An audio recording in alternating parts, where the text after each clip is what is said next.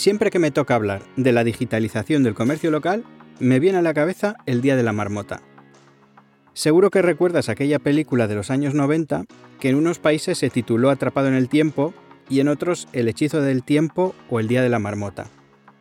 El argumento central es la historia de un reportero de televisión que se ve obligado a vivir el mismo día una y otra vez hasta que haga las cosas bien.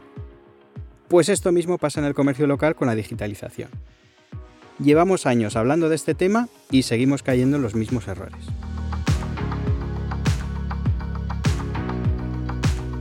Si hacemos un poco de memoria, recordaremos aquello de si no tienes una página web, no existes. Luego vendrían si no estás en redes sociales, no existes. Y el futuro son las apps, aunque esta última no duró demasiado. Últimamente suena bastante para vender hay que tener un e-commerce y viene pegando fuerte vamos a montar un marketplace para salvar al comercio local. Para no alargarme, voy a ahorrarte las referencias a otras tecnologías que he visto cómo se proponían para digitalizar el comercio local, como la realidad virtual, el Big Data, el blockchain o las criptomonedas como el Bitcoin. La lista es bastante larga. Así que en los últimos años estamos atrapados en el día de la marmota de la digitalización del comercio local, mirando mucho a las herramientas y a las tecnologías y poco a los negocios de nuestros barrios y nuestras ciudades. Y es que parece razonable pensar que las soluciones de digitalización de Amazon, de Adidas, Zara, el Ayuntamiento de Almendralejo o la carnicería Juanmi tendrían que ser diferentes, ¿no? Por poner solo un ejemplo, los grandes operadores como Amazon o las marcas de ámbito nacional o internacional como Adidas o Zara utilizan Big Data porque tienen mercados y clientes de diferentes nacionalidades y culturas. Sin embargo, el comercio local necesita Small Data, muchos menos datos y mucho más locales, porque su clientela es local. Pero por otro lado, el comercio local es muy heterogéneo, así que necesita de soluciones específicas y personalizadas.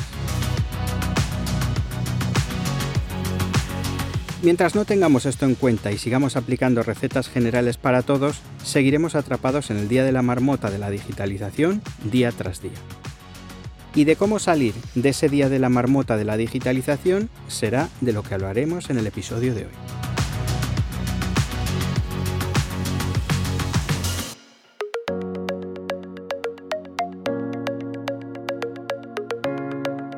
Estás escuchando Actualiza Retail, el podcast para comerciantes y técnicos de comercio en el que encontrarás recursos para actualizar los negocios de retail y las áreas comerciales urbanas. En los próximos minutos te acercaré los métodos y las estrategias de las grandes empresas de retail adaptadas a la realidad del comercio local para mejorar la conexión con los clientes y aumentar las ventas. Soy Celestino Martínez, director de la consultora Actualiza Retail y creo que la actualización de las áreas comerciales urbanas es una de las mejores maneras de impulsar la economía local y de crear ciudades más humanas.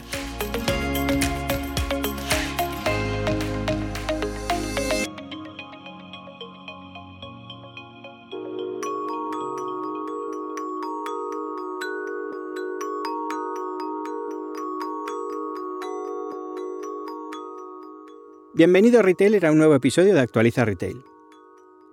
Como habrás observado, he estado un mes sin publicar. Mm, sin embargo, o precisamente por ello, en Actualiza Retail hemos estado muy ocupados durante este tiempo.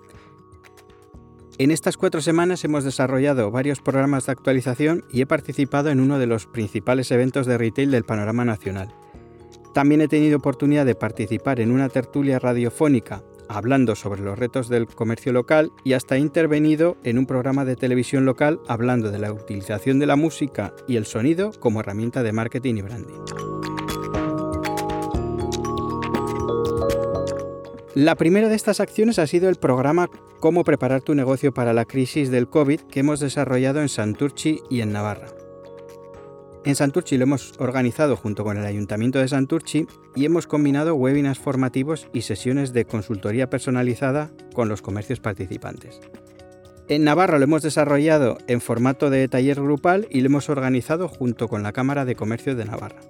En los dos casos el objetivo del trabajo con los comerciantes era el de crear una hoja de ruta de acciones de mejora que se pudiesen poner en marcha inmediatamente y que diesen resultados lo antes posible. Para ello partíamos de un pequeño diagnóstico. A partir de ahí recopilábamos una serie de acciones buscando máximo impacto y máxima sencillez. El resultado es que a estas horas muchos comercios han aplicado ya mejoras de todo tipo y están más animados al haber observado las primeras reacciones de sus clientes.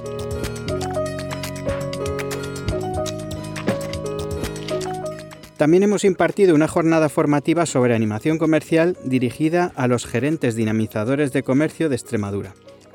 Para esta jornada que hemos organizado junto a Extremadura Avante, he contado con Elia de San Nicolás. Si estuviste en el último webinar abierto ya conocerás a Elia.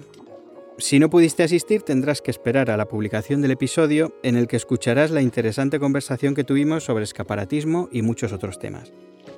En esta jornada formativa les ofrecimos a los participantes una serie de propuestas de animación comercial para que pusieran en marcha en las áreas comerciales en las que trabajan.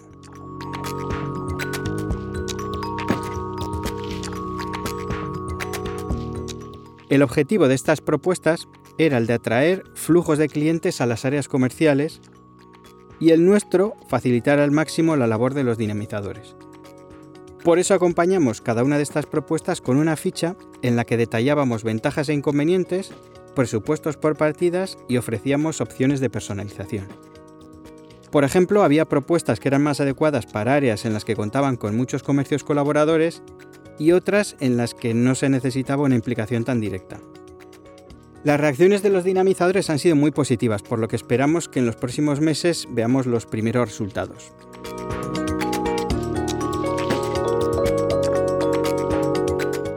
Por último, tuve oportunidad de participar en la edición de este año de Retail Future. Como ellos mismos se describen, Retail Future es el foro de la digitalización y la tecnología para el pequeño comercio y la artesanía.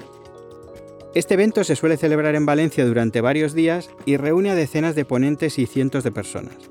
Como puedes imaginar ya, este año la audiencia asistía a las ponencias por streaming. Los ponentes sí que estábamos en el evento presencialmente y pudimos disponer de un gran despliegue de medios técnicos y de unas cuidadas medidas de seguridad. Mi participación consistió en una ponencia en la que analicé la tendencia de plantear los marketplaces locales como solución a los problemas que está viviendo el comercio local. Ya puedes ver que el contenido está muy relacionado con el episodio de hoy.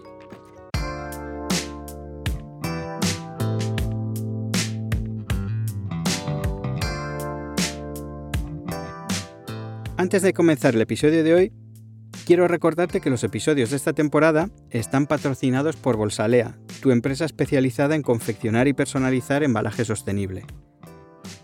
En Bolsalea hacen tus bolsas, guardatrajes y fundas a medida y fabrican casi todos sus productos en España. Con Bolsalea puedes tener bolsas nuevas sin tener que hacer grandes pedidos porque trabajan con comercios de todos los tamaños así que seguro que encuentras las bolsas y los guardatrajes que mejor encajan con tu presupuesto. Además, si visitas bolsalea.com y añades el código actualizar retail, te harán un descuento especial en tu pedido.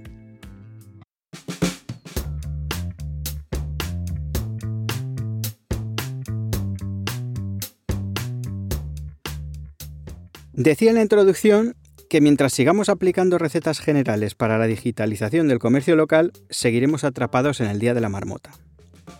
El comercio local es muy heterogéneo y está sujeto a una gran cantidad de factores que hacen que necesite de soluciones específicas y personalizadas. Estas soluciones solo aparecerán cuando se formulen las preguntas necesarias. Para que se entienda esta complejidad voy a plantear las más básicas. La primera de estas preguntas es para quién planteamos la digitalización del comercio local. Es decir, ¿a quién queremos llegar utilizando las herramientas o las tecnologías que vayamos a poner en marcha? Porque no será adecuada la misma solución para un negocio local que tenga un ámbito de barrio, de ciudad, regional o nacional. El potencial de cada uno de estos comercios será distinto, así como los rangos de inversión, el equipo humano y todos los recursos necesarios para poner en marcha las soluciones de digitalización. Dentro de cada uno de estos ámbitos también habrá importantes diferencias en función de la clientela de cada negocio local, del segmento de mercado al que se dirija.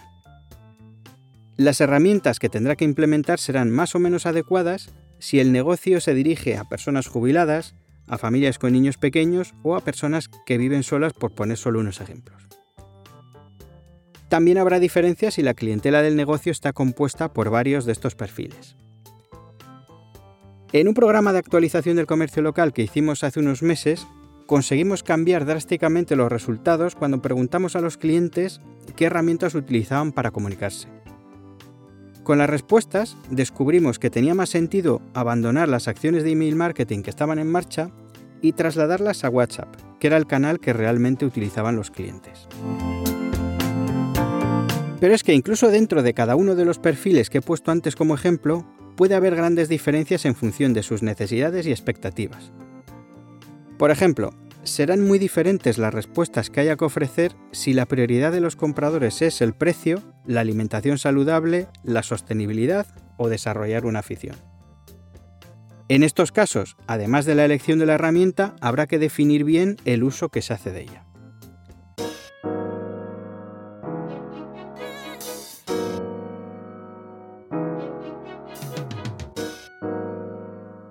Otra iniciativa que nos va a dar pistas para encontrar las soluciones de digitalización del comercio local más adecuadas será que nos preguntemos por los objetivos que tienen los comercios para digitalizarse.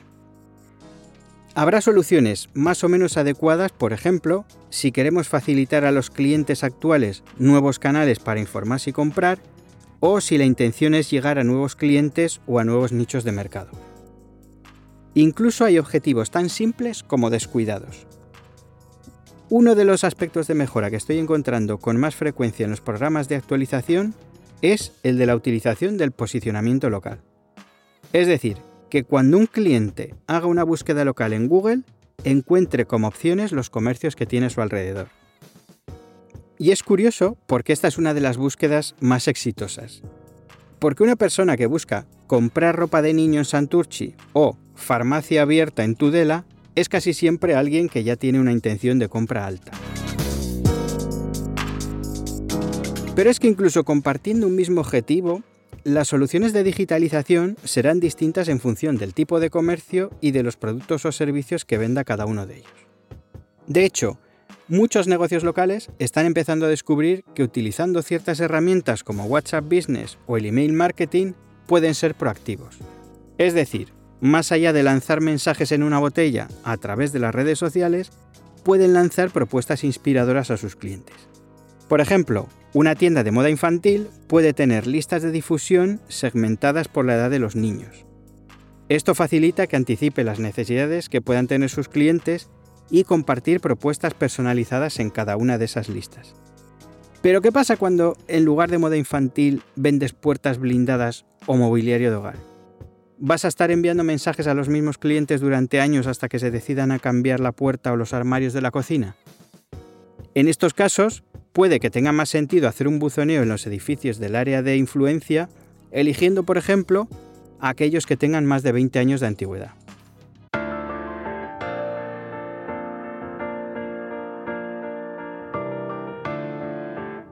Otra de las preguntas que hay que hacerse es cómo se generarán los recursos que harán que las herramientas o las soluciones de digitalización funcionen. Porque más allá de los recursos económicos necesarios para poner en marcha estas soluciones, se necesita que el comerciante adquiera ciertos conocimientos y que integre en su día a día una serie de tareas que no están al alcance de todos. No se trata solo de aprender a utilizar estas herramientas, que no es poco.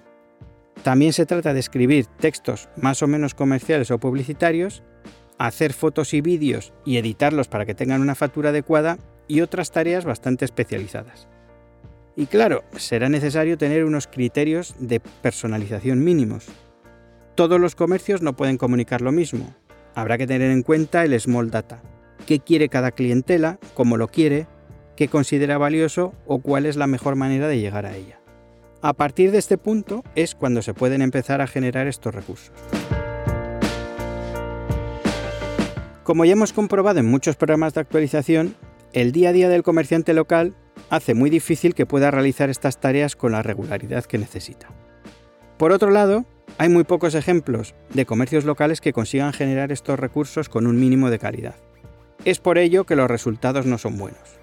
Como ya he contado en otras ocasiones, y basándonos en mucho de lo que he comentado anteriormente, creo que habría que ayudar al menos a algunos de estos comerciantes a generar estos recursos, porque tenemos muchos antecedentes de intentos de digitalización del comercio local que exigían una dedicación imposible y unos recursos que no son asequibles para el comerciante. Por eso, los agentes que trabajan alrededor del comercio local, como las asociaciones o ciertas instituciones, debieran facilitar estos recursos al comerciante. Como ya explicaba cuando hablaba de la figura del supertendero, es más rentable para todos que un fotógrafo profesional tome fotos de varios comercios para que cada uno las utilice, o que una agencia diseñe unas plantillas para la comunicación de cada campaña y que cada comercio las personalice. Pero esto es solo el día a día, y la situación actual del comercio requiere de algo más. No podemos plantear la digitalización para gestionar lo que ya tenemos. Necesitamos complementarlo con acciones de dinamización y animación comercial, con acciones promocionales más allá de los sorteos de cheques y los concursos de escaparates.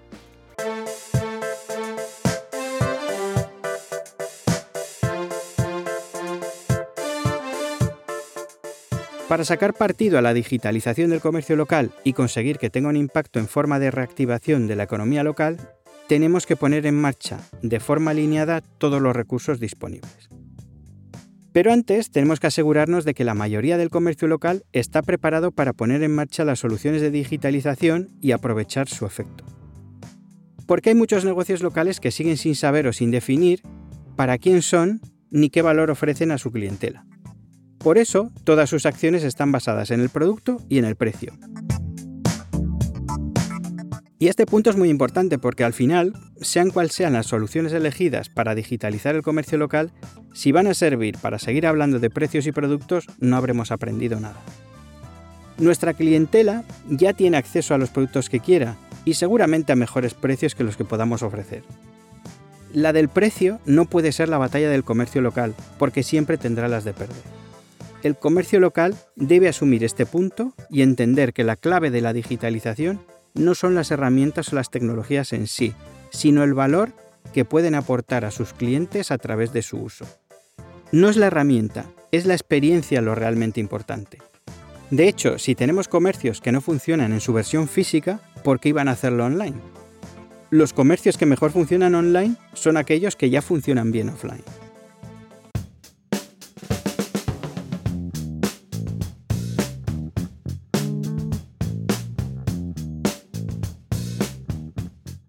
Partimos entonces de que se necesita algo más que el producto para que el cliente vaya a comprar a una tienda. Ese algo es todo lo que podamos añadir a la venta del producto, lo que solemos llamar valor añadido o propuesta de valor. Pueden ser servicios específicos para la clientela, garantías adicionales o lo especial del proceso de compra.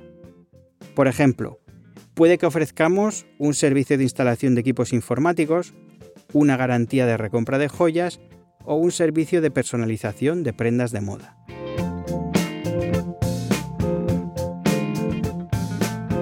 Ya sé que ahora mismo estás pensando que no he hablado de la atención al cliente o el asesoramiento como ejemplo de valor añadido. Lo digo porque he oído cientos de veces eso de mi cliente valora mucho el trato personalizado, justo después de preguntar por lo que hace especial a un negocio concreto. Lo cierto es que nunca me he encontrado con un comerciante que diga que atiende mal a sus clientes. Ni siquiera que diga que atiende a todos igual. Ninguno. Todos dicen que ofrecen un trato personalizado. Sin embargo, unos minutos después, la mayoría son incapaces de definir el segmento del mercado al que se dirigen, y mucho menos de describir a su cliente ideal. Y claro, la pregunta es inevitable. ¿Cómo se puede ofrecer atención personalizada sin definir el mercado objetivo o sin conocer al cliente ideal? La respuesta la conocemos todos.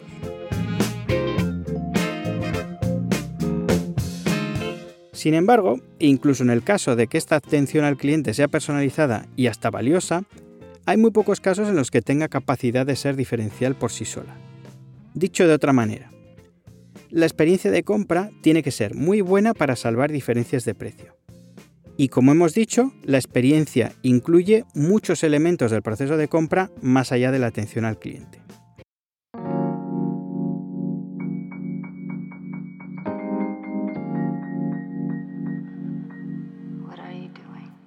Cuando un comercio local no ha definido el mercado objetivo al que se dirige ni a su cliente ideal, tampoco puede construir un surtido de marcas, productos y servicios que se ajuste a las necesidades de nadie en concreto. Sin propuesta de valor, tampoco podrá satisfacer las expectativas de nadie.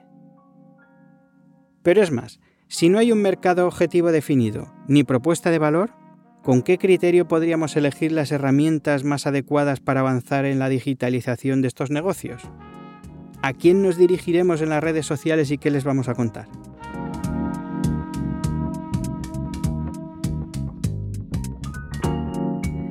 Esta situación es mucho más habitual de lo que pensamos y es un callejón sin salida. En lugar de orientar sus negocios al cliente, los gestores de este tipo de comercios tienen al producto en el centro de su negocio. Por eso es habitual que este tipo de comercios presente una colección muy variada de familias de productos, pero con pocas referencias para escoger en cada una de ellas. Vamos, la definición de un poco de todo para todos. El problema es que estamos en los tiempos de los grandes operadores online, de los category killers y de los negocios hiperespecializados. Con esta competencia, un poco de todo para todos resulta ser nada para nadie. Es decir, casi nadie encuentra lo que quiere ni cómo lo quiere. Las señales de alarma que avisan de que un negocio ha caído en este modelo suelen ser la dificultad para vender los productos en temporada y la escasa conversión de visitas en ventas. También suele ser habitual que muchos visitantes pidan productos que no están en stock o marcas que no están representadas en el comercio.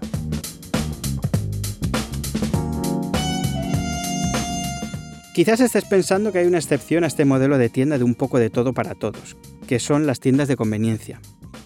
Un ejemplo de tienda de conveniencia es la tienda de un área de servicio o la de un aeropuerto. Pues bien, en realidad se trata de un modelo de hiperespecialización. Quizás estamos más acostumbrados a la hiperespecialización en estilos de vida o en aficiones o actividades, pero también son frecuentes las especializaciones en momentos de la vida del cliente. Por ejemplo, en la tienda de un área de servicio, todo está pensado para satisfacer las necesidades de distintos tipos de viajero.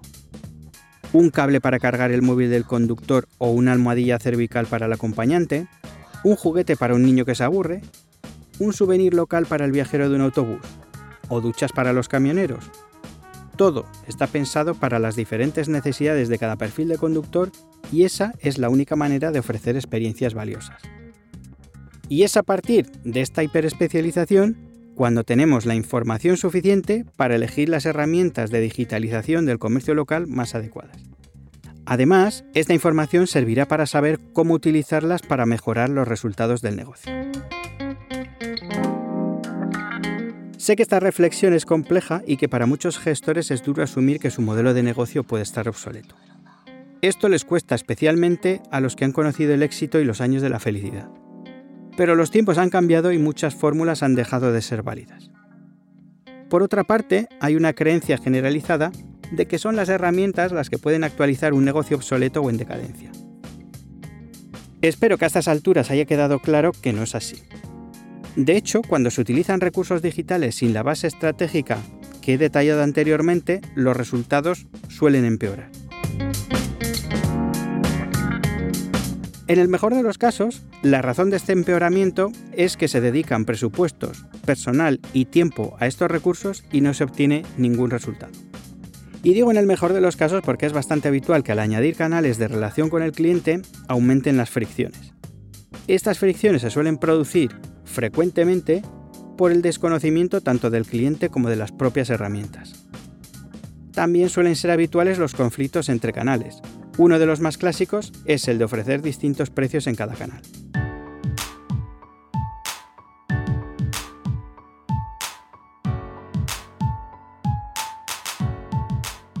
En el caso de las áreas comerciales urbanas es exactamente igual, pero tenemos que añadir la dificultad que supone integrar negocios que son muy diferentes entre sí. Tenemos negocios unipersonales y negocios con grandes plantillas. Hay quien vende productos y quien vende servicios, quien fabrica y vende sus propios productos y quien distribuye los productos de terceros. En un área comercial urbana conviven negocios que venden productos de márgenes comerciales muy reducidos y de márgenes grandes, de precios altos y de precios minúsculos. Productos de consumo diario y ocasional o que se compran una vez en la vida. Productos voluminosos, pesados, frágiles. servicios urgentes, periódicos o a demanda del cliente. Con toda esta diversidad, ¿es más fácil desde una institución dar las mismas recetas a todos? Por supuesto. Con lo complejo que parece acompañar a los gestores de las empresas comerciales en la actualización de sus negocios, ¿es más fácil confiarse a las herramientas digitales que afrontar un trabajo de calado? Sin duda. ¿Será lo más efectivo? No lo parece. Para concluir, vamos a partir de que la digitalización del comercio local es necesaria y urgente, pero la precipitación solo garantizará el fracaso. Da igual si somos los gestores de un comercio como si formamos parte del personal técnico de una institución. Si queremos abordar la digitalización con garantías, debemos partir de unas bases estratégicas mínimas. Tenemos que saber como poco qué queremos conseguir con los resultados digitales que incorporemos, hacia quién los vamos a enfocar y qué recursos y conocimientos necesitaremos para que funcione. Y si queremos que los negocios locales tengan oportunidades para aprovechar el potencial de estos recursos digitales, debemos asegurarnos de que tengan modelos de negocio actualizados. Como mínimo, esto implicará que exista un mercado objetivo al que dirijan una propuesta de valor hiperespecializada. Este punto de partida tiene muchas posibilidades de generar experiencias de compra valiosas y también dará lugar a negocios rentables que se adaptan con facilidad a los cambios de las pautas de consumo de sus clientes. En fin, Todavía estamos a tiempo de no malgastar los pocos recursos que tenemos en el comercio local y de salvar las ilusiones a las que nos aferramos. Todavía podemos salir del día de la marmota.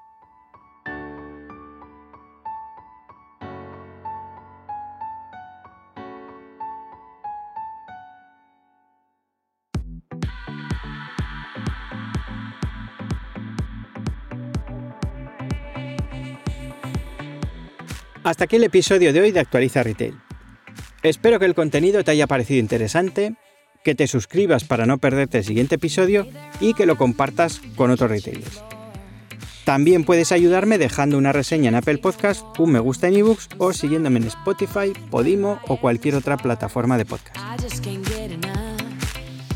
Si quieres que imparta un webinar o un taller para tu evento o institución o quieres información sobre los nuevos programas de actualización de áreas comerciales urbanas, puedes contactar conmigo a través de mi web personal celestinomartinez.com.